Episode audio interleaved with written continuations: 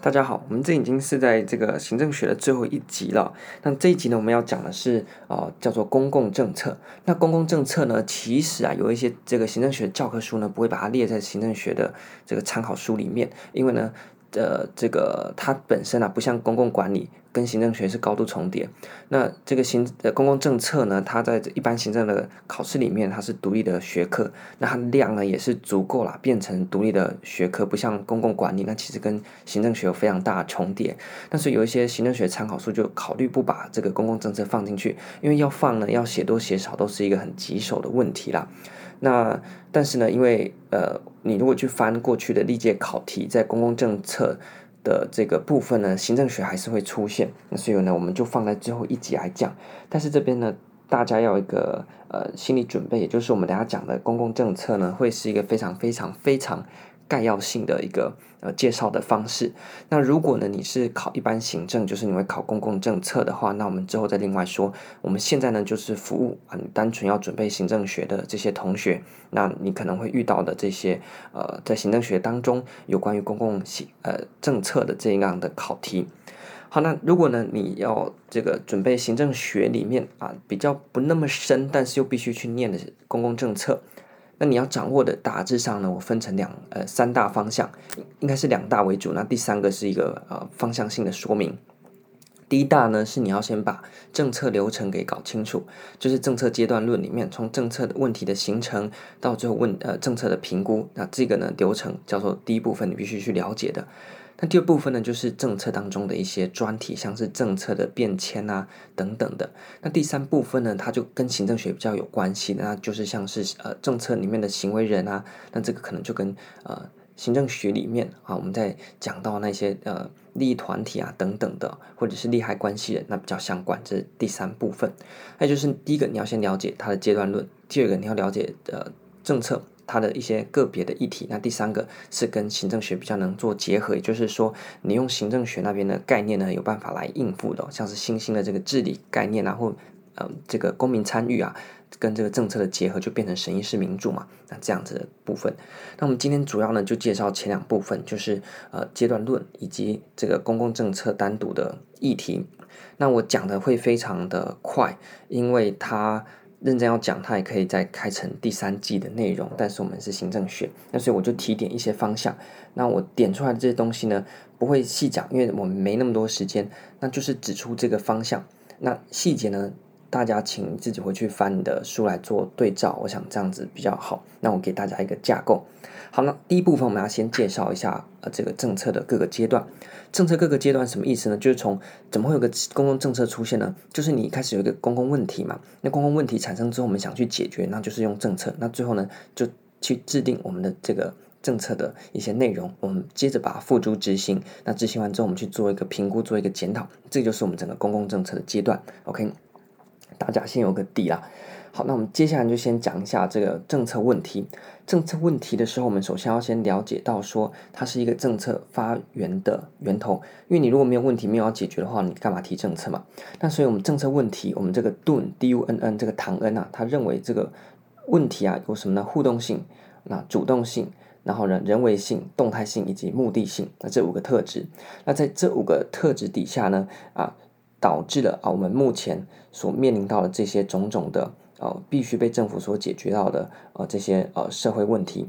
那么除了有这个互动性，然后呢主观性、人为性、动态性以及目的性之外呢，这个盾呢也认为说，接着你把这些特性啊拿去对照，那不同的政策问题呢，其实可以分成结构优良的啊，结构适中的和结构很差的。结构优良就是呢，诶，它问题其实蛮简单的，那也有明确的答案，那会有什么样的结果？处理之后会有什么样的结果都蛮明显，那就是结构优良。那反之就是结构不良的。OK，好，那所以我们今天在面对到政策问题的时候，我们首先要去认定这个问题。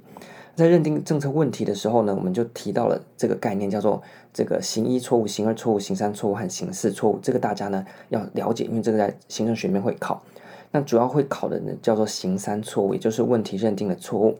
就是说什么呢？今天啊，你在做一个政策是要去回应这个问题，但是如果一开始你问题就找错了，那你之后用对的方式去解决一个错的问题，那也是枉然嘛。就像是你胃痛，结果呢，你。以为它是这个肝胆结石，然后你就去搞了一个莫名其妙的肝胆排石法哦。那这样你肝胆排石法有没有用是一回事，问题是我胃痛是其实是我肠胃炎啊，跟跟肝胆没有关系啦。那所以你在诊断的时候，你要先诊断出你确实是肠胃问题，你才对症下药嘛。今天我肠胃问题，结果你把我诊断成肝胆结石，那你后面就算用了正确的排石法或者是这个正确的方式，那有根本就。根本就不对啊，因为牛头不对马嘴嘛。我是肠胃问题，我又不是肝胆问题。所以呢，如果你在问题认定错误的时候呢，我们就叫做行三错误。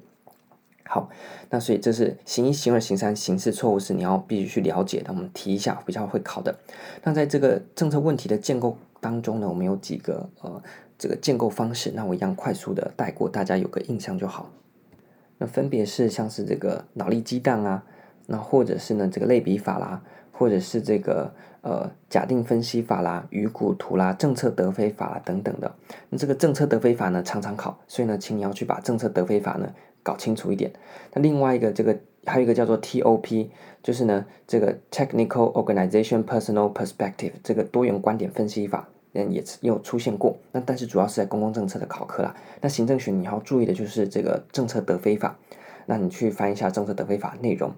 那那接下来我们讲完了这个问题政策问题的特性，它的结构，那以及呢在问认定方式之后，那我们接着要讲，那政策问题通常有哪两类呢？第一个叫做市场失灵，那第二个叫做政府失灵，这个答案应该很熟啦。那市场失灵呢，主要就是市场它已经没办法发挥它原本供需自己达成平衡的这样的一个效果。那主要有四个因素，第一个是公共财嘛，第二个是外部性，第三个是自然独占，第四个是资讯不对等。那大家都应该要很熟。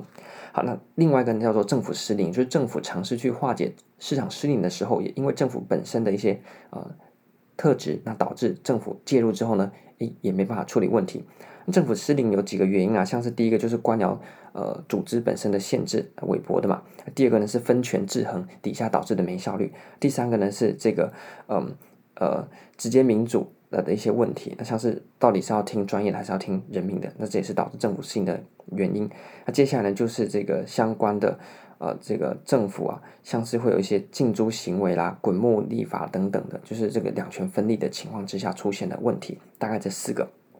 好，那么针对这个市场失灵或这个政府失灵的问题呢，我们可以用什么东西来处理它呢？那就是之后我们会讲到的这个政策工具，大家有一个印象，就政策工具就好了。好，那我们接下来讲完了呃这个政策问题之后呢，接着我们要进到下一步。我们今天已经把问题找出来了，那接着呢，我们就要去进行这个议程的设定。什么叫议程的设定呢？就是今天政府的资源有限，那我可能有一百个问题，政府资源只能处理十个问题，所以呢，哪一个问题能够被列到政府的议程，就是 agenda 上面呢？它就是能够被政府解决。所以议程设定它的重要性非常高。这边请大家记得一组学者叫做 Cobb 和 Elder，那 Cobb 叫做 C O B B。那 Elder 呢？E L D E R，所以 Cobb 和 Elder，那这样这两位学者他们提出来了，就是这个议程分成两类，一个叫做大众的议程或公众的议程或系统的议程，就是呢在民间酝酿的这个呃议程。那另外一个叫政府议程，就政府自己想解决的这个议程。所以呢，分成民间的和政府的两类议程。OK，那接着他的这个呃议程提出方式呢，大概有几种。那他们呢认为，第一个可能是从外部。来的。那第二个呢，可能从内部；那第三个呢，可能是透过这个动员的方式呢来出现。OK，那外部呢是什么？就是这个外在的环境嘛，像民间啊，或是国际环境等等。那内部呢，就是政府本身想要来解决。那动态性呢，就是呃这个呃像是在这个威权体制底下呢，那就是透过这个动员的方式呢，来把这个议程给提出。那所以呢，这个是议程的这个呃主要提呃议程设定的这个方式了。好，那么接下来没有议程之后，那哪一些因素会让这个呃议程能够被政府所采纳呢？那当然就是包括像是议程的这个时效性啦，那它的明确性啦，那它的重要性啊等等的，那这些东西呢可能会让议程有的议程就被政府接受，有的议程呢就没办法进到这个里面去哦。好，那接下来我们看一下这个议程。至关重要，因为能被列入议程就能够被解决。那所以呢，政府在这个议程设定过程当中扮演了四种角色。那第一个人叫做遏制，就是他不喜欢的，他就把这个东西挡在外面。那另外一个叫放任，就是呢放给那些民间去讨论，那政府不介入，那就随便你们去讨论。接下来呢，比较积极一点叫鼓励啊，像是这个呃民众提出来的一些问题啊，那政府像是这个绿能环保，那民众呢就踊跃的讨论，那政府也觉得绿能是国家的方向，所以就鼓励啊民众来多讨论一些绿能的发展方向。那最后一个政府最积极就是促进啊，像是假设这个年金改革，那民间就呼声说这个。公务员年金应该要改革，不能让退休人领那么多。那政府自己也想要改革年金，所以他就会去促进民间来这方面的讨论。我举例了，OK。所以呢，政府就扮演从消极的遏制放任，接下来到积极的鼓励和这个促进，那大概是这四种角色。那接下来呢，我们来看一下，在政府的其中一个角色叫做遏制的这个部分啊，对应到的也让常常在行政学考就是权力三面向。权力三面向呢，这个你一定要非常了解。如果你还不了解，记得去翻书。第一面向简单讲就是这个这个道尔讲的这个决策的制定，就是就类似我命令你去做某事，这是权力的第一个面向。那第二个呢叫做偏差动员，就是非决策途径 （non-decision making）。那主要是这个 Schneider 提出来的，刚刚讲到 mobilization of bias 偏差动员。那接着呢，Bachrach 他这个学者呢，再进一步把它衍生成 non-decision 那 decision making 就是非决策制定，也就是呢，今天他透过这个议程的设定，透过这个偏差动员的方式呢，把这个议题呢挡在议程外面，就像是这个呃进口车的课税，那我们希望把这个税降低，但是就会涉及到国内的国产车业者，所以呢他就去游说等等的方式，让这个议程呢就是外进口车把税给砍低，这个议程呢没办法呃被送到立法院里面，当然就没被讨论的机会。那这相较于我直接命令你啊不准啊，这是一个更高超的方式，因为它这个行动于这个未察觉之间呐、啊。OK，是第权力的第二面向，叫做非决策制定。那权力的第三面向就是命令不行动，那比较偏向透过这个意识形态啊来操控、来洗脑人民，那去做你这个执政者想做的事情。这第三面向。好，那今天议程设定完了，某一些问题被我们挑出来，政府要解决了。接下来我们就进到政策的规划。那政策的规划我们要记得几点，第一个是在规划的时候必须要依照一些原则。那大家要记得叫做卡普兰的七原则，Kaplan，K-A-P-L-A-N，Kaplan。卡普兰的七原则呢，常常啊，不管是在公共政策也好，行政学常也常考。那哪七个呢？叫做公正、受益原则、公正原则、受益原则、那人民自主原则、紧急处理原则、普遍原则、弱势利益极大化原则以及持续原则。那这个呢，细节你自己去看，我们没那么多时间细讲。那我们简单的口诀叫做正义、民警、普、若、序，这好像一个这个。呃，韩剧的电影，韩剧的名称哈，正义的这个人民的警察叫做朴若旭。那正是什么呢？公正性。义呢叫做受益原则，民叫做人民自主，警叫做紧急处理，普就是普遍原则，普遍受益。OK，普遍原则。那弱呢就是这个弱势利益极大化，序就是持续性。所以公正、民警、普、弱、序就是 Kaplan 七原则，这你一定要记得的。OK。接着我们依照那些原则啊，那么有几个步骤。那第一个呢，就是选定我们的政策目标。接着我们要对政策进行评述。那接着评估人民的需求，评估了人民的需求之后，我们就拟定这些案例。接着呢，就进行政策的分析。那这个案例的拟定呢，在公共政策曾经考过，就是这些。呃，政策方案的来源，这政策规划出来的这些方案来源有哪一些？那主要呢，像是已存在的政策拿来改也可以，那或者是学界学理的政策也可以，或者是从学理的这个去修改提出来政策也可以，或者是渐进，就是呢过过去的去进行微调的也可以，或者是创新性的新出来的这种政策。那这是几个啊这些政策案例的来源，这是考古题。那接着我们讲说，那政策规划出了很多这些呃。方案之后呢，我们要进行分析。那分析呢，我们最重要就是进行可行性分析。那可行性呢，包含了很多。那有哪一些面向呢？叫做政经法环实际行，政治可行性、经济可行性、法律可行性、环境可行性、时效可行性、技术可行性和行政可行性。政经法环实际性。那可行性就是它能够去执行的这个程度啦。OK，那所以这个就是我们要针对这个政策规划出来的各种方案去进行可行性的评估，看哪一个最可行，我们就选它。好，那当中你要特别要记得叫做 CBA，就是成本效益分析。那你去看一下什么叫成本效益分析就好。那与之相对叫做成本效能分析，那你需要稍微了解就好，因为它应该啦，就是选择题有办法选出来就好了。好，那接着呢，我们就要进到这个政策规划的这个过程当中，我们谈到的决策的途径，就是呢，根据不同的问题啊，我可以透过不同的决策的方式来进行我的政策规划嘛。那这个必考哦，所以呢，这个一定要记得很熟哦。就是我们从这个理性程度的高低也好，那或者是呢这个呃问题的结构也好，我们前面不是讲到盾有提出问题结构有优良、适中和劣等嘛？那越优良的问题呢，我们就用理性越高的来决策途径来。进行政策规划。那如果是问题结构越差的，我们就是理性程度越低，那我们就用相对应的这些决策途径来做政策的规划。好，那我们就要讲这个，大家应该已经很熟了。那理性程度最高的叫做广博理性模型，那他认为这个人呢是完全的经纪人，他可以有全知全能跟神一样，那做出呢利益最大的这个结果。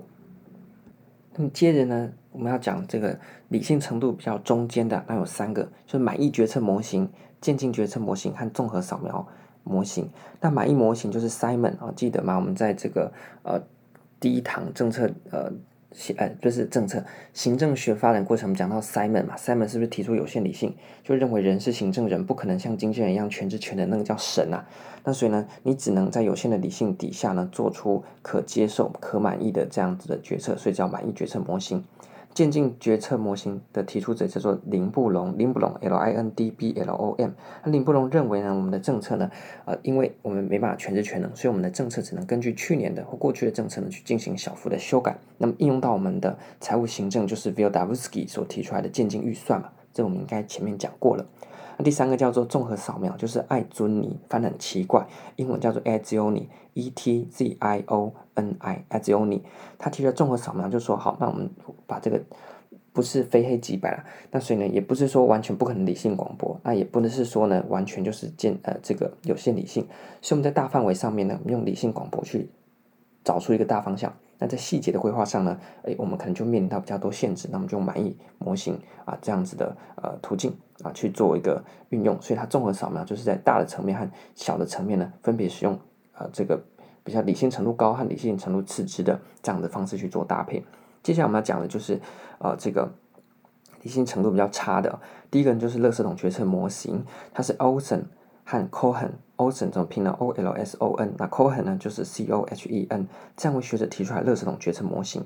他们认为呢，这个就像垃圾桶一样啊，那什么东西在垃圾桶里面呢？第一个，你的这个问题的目标呢是不明确的，那你要因为问题目标不明确，那所以你要怎么去处理它呢？的这个手法呢也是不明确的，那究竟哪一些人嘎在这个里面呢？也不明确，所以参与者也是不明确的。那最后呢是在什么样的情况之下政策出现？就是在一个机会的情况，就是 this 的这个机会的碰意外的碰撞之下呢，让突然这个莫名其妙的问题、莫名其妙的手段和莫名其妙的参与者呢，哎撞在一起，那就诞生了一个呃政策出来。所以它有三个东西。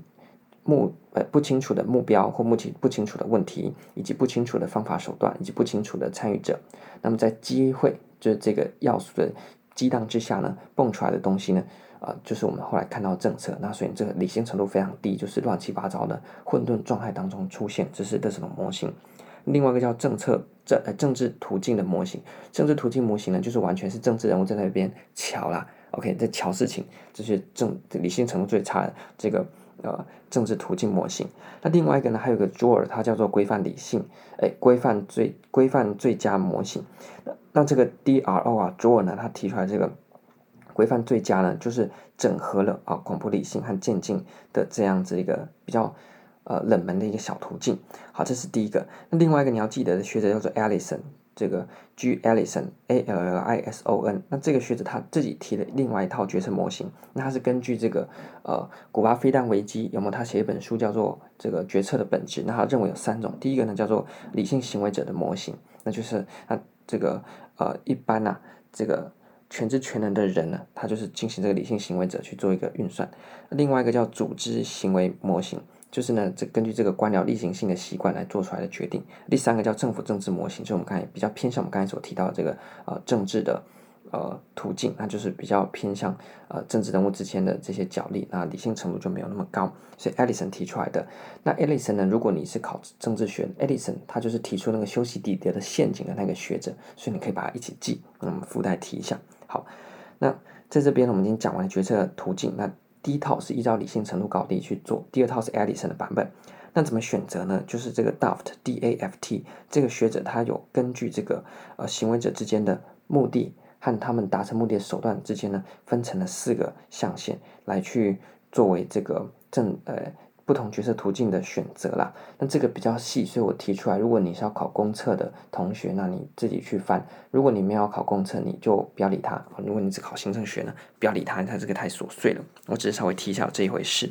好，接下来我们来看一下。那么在这个决策过程当中呢，团体决策就会产生团体的盲思。什么叫团体盲思呢？就是一群人在思考一件事情的时候呢，可能啊会出现的一些问题。那主要有几个呃要素导致这个团体啊。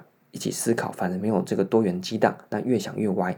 那第一个呢，就是这个内聚力，就是呢，今天我们一群人在讨论，那你因为我们有诉诸强大的向心力，所以呢，只要有人提出不同意见呢，大家就没有那个包容性，他就把认为说啊，他就是这个异己啊，他就是异端呐、啊，然后呢，就就对他排斥，那久了就没人敢提嘛。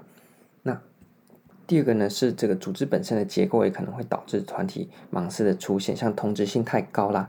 所以就很少不同意见嘛，或是这个领导的人的这个特质啊，那不容包容其他意见嘛，这结结构的问题。第三个是来自环境的刺激，哦，可能因为这个大敌当前，竞争激烈，所以呢不得不要求要提高我们的向心力。所以呢这时候呢，如果有人提出不同意见，就被认为说你可能是这个不顾那，OK 这样子的情况。那再来就是心理的压力，就是你会怕说我提出不同意见，人家会觉得这个我背过，所以呢我也不敢提。那么在这样的情况之下呢，就是让这个团体呢越想越歪。所以呢，这时候呢，可能就没办法发挥集思广益，因为相反意见者不敢提出，那最后呢，这群人就会走向极端。OK，这就是团体盲思。好，那这样子就是我们在决策过程当中，这个团决策团体的可能面临的困境。好，我们讲完了这个呃决策之后呢，我们终于选出了一套我们要的政策方案，接着我们要进行合法化，就是送去立法院审议啦，因为我们是依法行政嘛。那合法化呢，需要记得就是合法化的策略，包含了吸纳、妥协、辩论和操控、游说，那几个点呢，你稍微记起来呢，大致上呢就没什么问题。因为合法化本来就比较小，尤其在这个行政学里面呢更不重要。好，那接下来呢，合法化通过之后，我们政府就要去做执行了。那政策执行你需要记得的啊、呃，这个东西呢？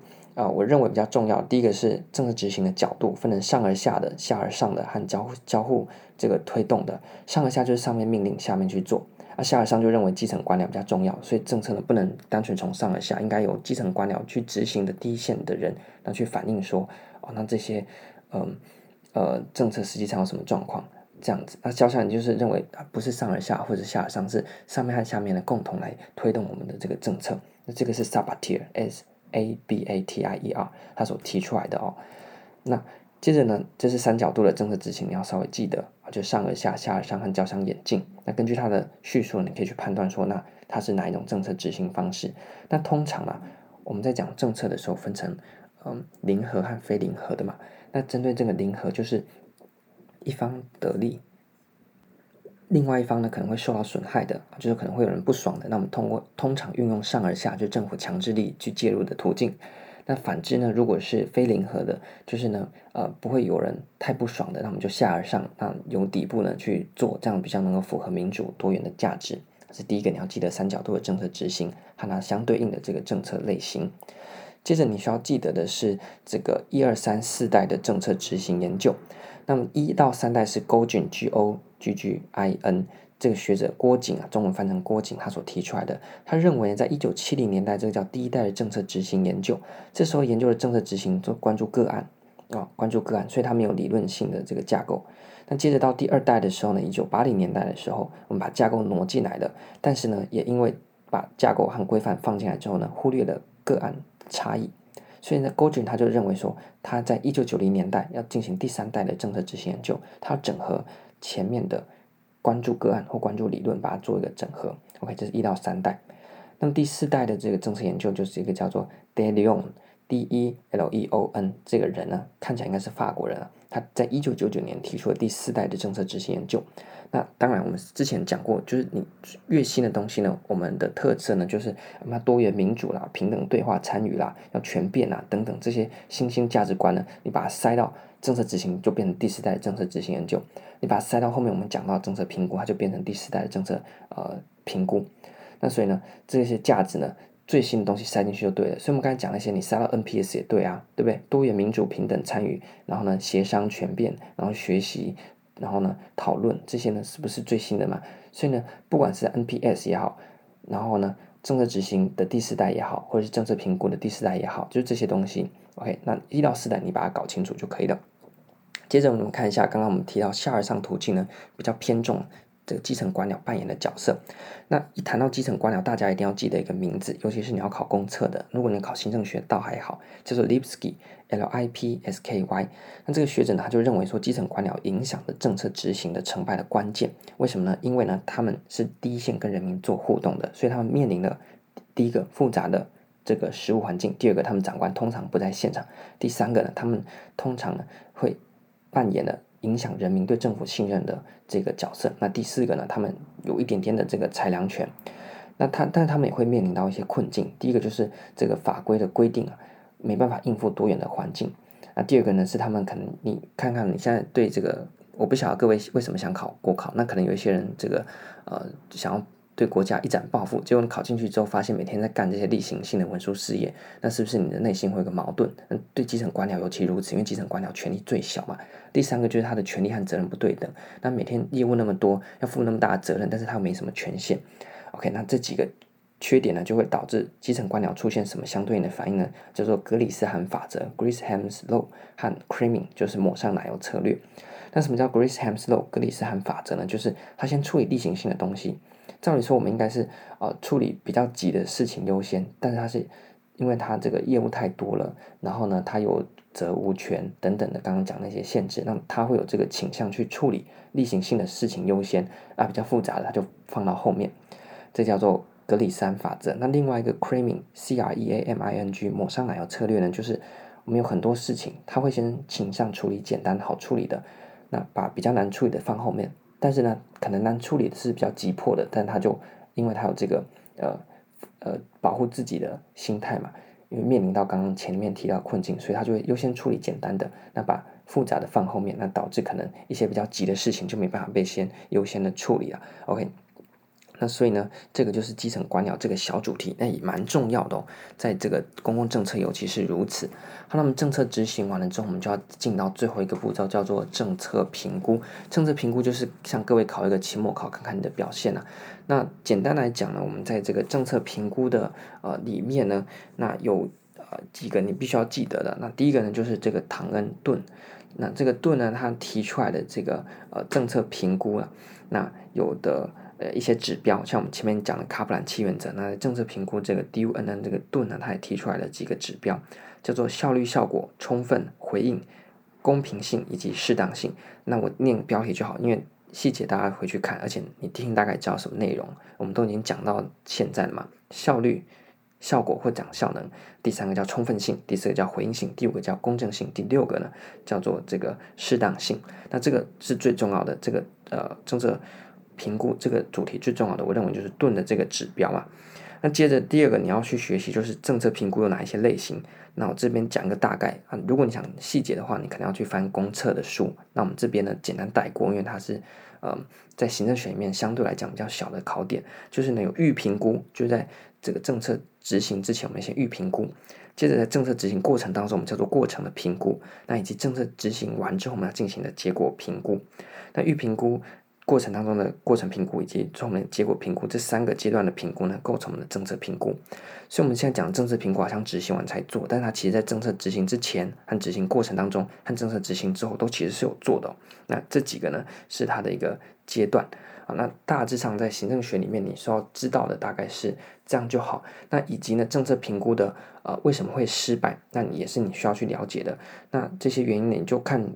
如果选择题的话，政策是评估失败原因，大概就那几个，你用常理来推断，应该也是推断出来。像是缺乏足够的资源去做评估啦，或是目标一开始就设定的很模糊，然后怎么评估，或是使用了错误的方法啦，或者是呢？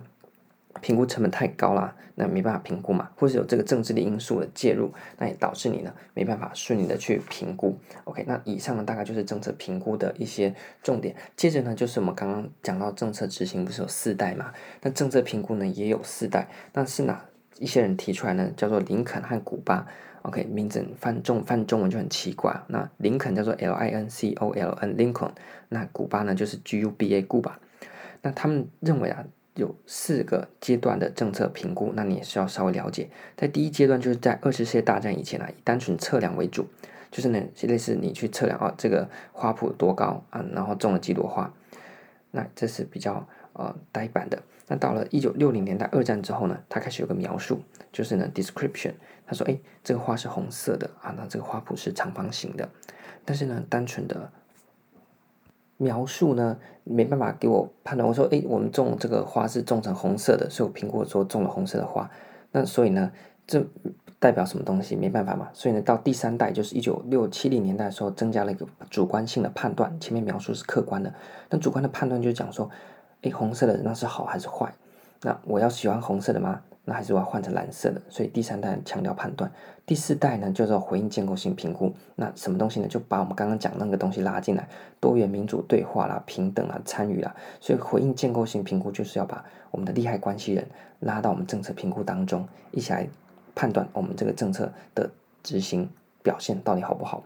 那所以呢，这个回应建构性评估呢，跟前三代最大的差异就是，前三代都是那些评估者自己在那边打分数。第四代呢，我们把这个受到政策影响的利害关系人拉进来，做一个回应建构性的评估。那所以这是啊前三代和第四代最大的差异。好，所以讲到这边，我们大致上已经把整个政策流程给顺过一遍。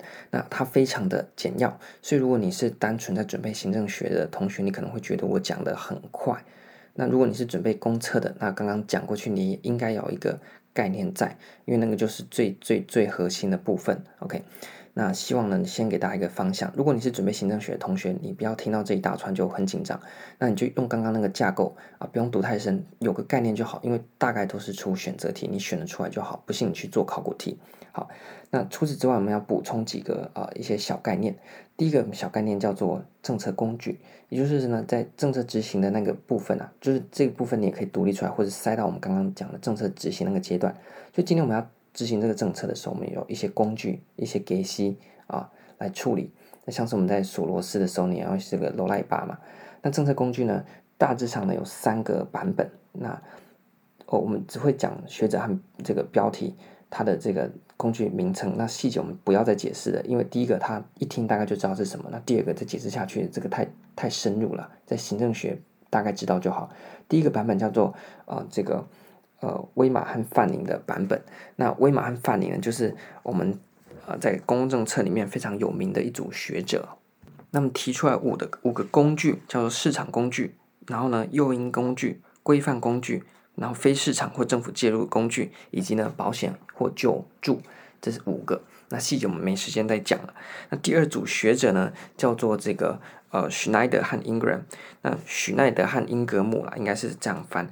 那许奈德他怎么拼呢？叫做 S C H N E I D E R。那英格兰这个英格姆呢，就是这个嗯 I N G R A M。OK，那他们一样提出五个工具，叫做权威、诱因、象征工具、能力建立以及学习。这五个。那细节你自己回去翻书。那第三组呢，叫做 Howlett 和呃，就是 Howlett 和 Ramesh 他所提出来的。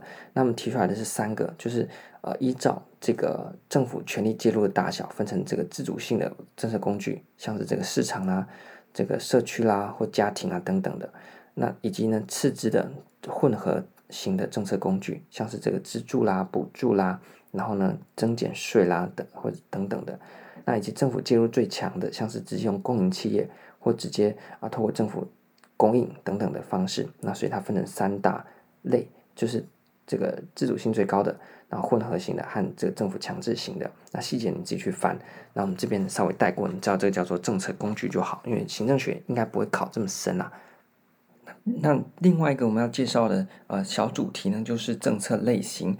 那这个呢呃算是简单呐、也比较常考的，就是我们刚才已经提到这个 Lurvie 和 Salisbury，罗威和这个萨利斯伯里啊，他们把政策呢分成了四个类型，分别是零和的和非零和的。那么零和的就是会产生冲突的有哪哪几种呢？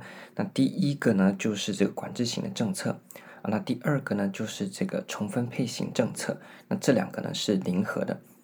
那非零和的呢，有两个，那就是自我管制型的和分配型的。那你大概稍微记得啊，这样子就可以了。好，那就是政策类型的部分。那接下来呢，还有一个很常考的部分呢，叫做这个呃政策的形成与变迁呐、啊。那么说常考呢，主要是公共政策了，这算是一个非常重要，然后呢稍加有难度的呃这个小主题。但是呢，在行政学呢，呃相对之下呢，好像啊还好。那所以我就稍微介绍一下它的内容。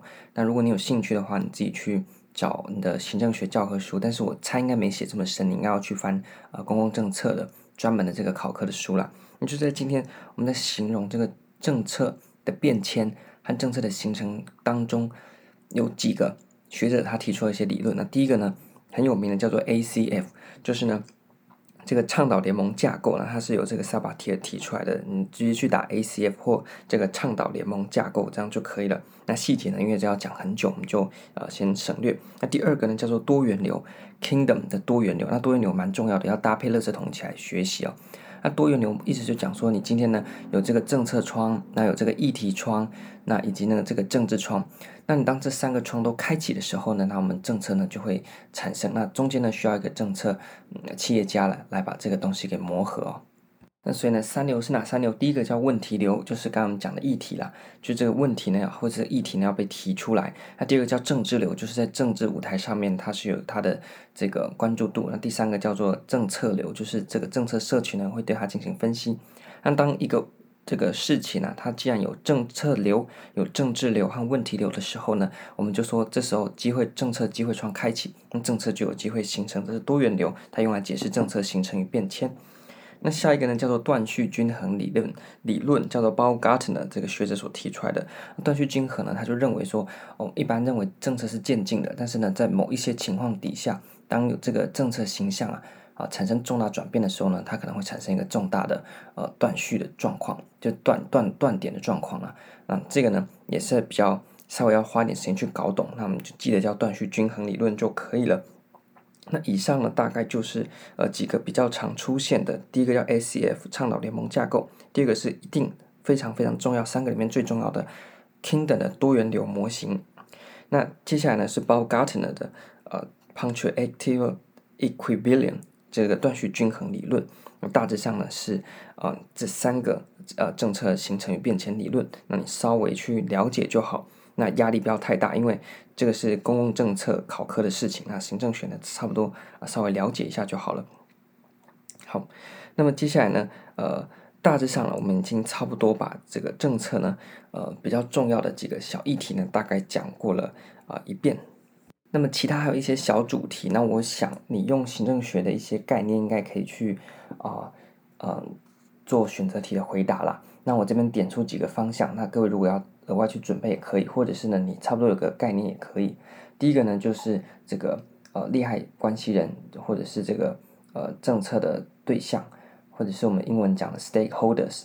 那我们要稍微记得，就是要怎么样去呃辨识我们的政策利害关系人，那包括法律的途径啊、地位途径啊，然后它的社会声量途径啊，或者是这个。呃，组织途径啊，等等的啊，那你去翻专门的公共政策的书，应该会写有关于这个利害关系人的部分。那另外一个呢，我们已经讲过，就是有关于利益团体。那利益团体呢，可能会影响到这个政府的政策。那它是透过一些可能游行啊、宣传啊、助选啊，然后呢，司法啦，或者是这个影响立法啊、呃，这个或者是影响行政，嗯，达成它的目的哦。那它的这个影响力呢，可能牵涉到它的呃人员多，它的组织的人数多寡啦，它的资源啊，还有它领导人怎么样？那它诉求的价值是不是为社会所接受？它的专业性啊，或它内部凝聚力等等的。那这个呃利益团体呢，它的好处是能够啊、比较清楚的知道人民的需求是什么，那并且呢补足这个行政和立法他们在专业性上面的不足。那同时呢。呃，这个代替少数来发声啊，有这个功能代议的这个效果，但是它缺点呢，就可能是哦、因为不同的利益团体可能势力有所差异，所以导致这个不公平的现象，那也会造成太多的否决点，让一个议题呢，在这个众多的利益团体都有意见底下，一方面利益容易流于分散，那另外一个呢是这个议题不容易聚焦啊，讨论讨论就解散了。OK，好，那接下来还有几个小点，那我就。完全不用介绍，因为我们前面已经讲过了，就是呃公民参与或者是市民参与的这个主题。那衍生出来就是呃审议式民调，那一样就是把这个审议民主的概念呢放到民调。那民调呢过去是打电话问你意见，那现在审议式民调就是把你找来抽签，随便找一些人来，那透过跟专家学者座谈，让你彻底的了解政策之后呢，再去做对你做民调，这就是所谓的审议民调。所以其实就换汤不换药了。那你把这个公民参与的概念呢带进去，不管是政策也好，民调也好。或者是这个预算也好，那都可以做解答，在这个选择题的部分，你掌握核心就好了。那所以这就要一鱼多吃啊，你不要分别去准备啊，审议式民调是什么，然后这个啊公民参与是什么，公民审议是什么，然后呢参与式预算是什么，不要，你就把民众参与的核心概念记好，其他呢就把它带进去就可以了。那么最后一个小提醒就是，除了我们刚才讲到的呃审议式民调和民调这个主题之外呢。那最近因为这个公投的议题啊也蛮夯的，那公投就是另外一种形式的啊，对于政策议题的呃表达的意见，或者是影响政策的这个形成的因因素嘛。所以呢，在公投的这个主题上面，第一个你要去记得啊，我我说这个应该是不用记，但是因为去年的这个政治学直接考在申论题，所以你还是要看一下。哦，不对，应该不是，是他的好朋友考出来的什么东西呢？我们去年的这个高考的政治学问你罢免的门槛。很死哦，就是你罢免门槛，你讲不出来就没分哦，而且还是这个申论题哦，选择就还可以猜嘛。那除了这个罢免的门槛啊等等之类的，那很相近的叫做公投，因为公投呢有一阶联署、二阶联署和最后要通过多少人的同意，那公投才会有效。所以呢，请你要稍微去翻一下，在考前翻一下法条哦，那或者是你直接输入这个公投通过的门槛，稍微记一下，因为难保他在出这种无聊的题目。那另外一个就是公投这种直接民主的好处和坏处呢，我想这个也是一个小主题，那大家可以稍微呃注意一下啦。好，那以上呢非常简略的，而且非常快速的，把应该也可以开成呃九堂的这个公共政策呢，用四十分钟的时间，尽量的压缩在这个时间里面，快速的带过。那如果你用这个去准备我们行政学里面出现的公共政策的考题。应该已经算是 over prepare 超过准备的啦。那如果你是准有这个单考公共政策的，那这个呢，应该也差不多就是你考前最快速的 review 的一个模式啦。那所以呢，希望这个短短的时间能够帮助大家快速的把这个莫名其妙就是在行政学里面也有，然后呢，独立出来也有的这个小主题叫公共政策，那稍微有个头绪。那如果你只考行政学的同学，你就大概。有个大概就好，因为它大概都是出成这个选择题嘛，所以真的大概大概就好，不要弄太细哦。你们要考公共政策，你不用搞那么细，把时间分配给倒不如分配给我已经讲过了。行政学你要顾好，就去把那个呃当代的三个派别记清楚，那大致上呢都能够去推导到其他个别章节啊，就是 NPA、NPM 和 NPS，你把那部分呢应该时间多配置一点才对。那公共政策呢，希望就是用这种呃快速的方式呢带过，有个印象，选择题能够选对就好。OK，那么以上呢，呃，除了是这一集的结束，那也是我们呃预计的九堂的呃行政学的呃一个结束。那么从开始到现在，基本上有把我们行政学里面国考最重要的章节，用这种比较快速的方式带过。那因为速度很快，而且，呃，我自己也不想要拖太久了。因为拖太久的话，大家知道读行政学最讨厌的就是那本书永远都那么厚嘛。那所以很多人读行政学，如果你不是本科系，即便是本科系的啦，像我们自己在接触行政学，我们一开始也是有那种撞墙期，因为书真的太厚了，且你不晓得他到底在讲什么。那所以呢，希望能够用比较快速的方式啊，直接先让大家有一个概念就好。那其实你如果问我说，那如果我只听你的这个部分，那其他的我就不念，行不行？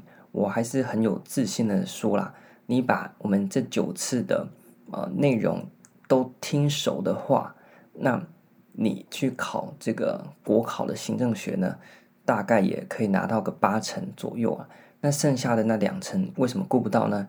有一部分是，即便你去翻书，也没有那种变态考题。那另外一种呢，是比较难一点的这种变化题，那当然就是因人而异，就看你自己有没有准备到那个地方。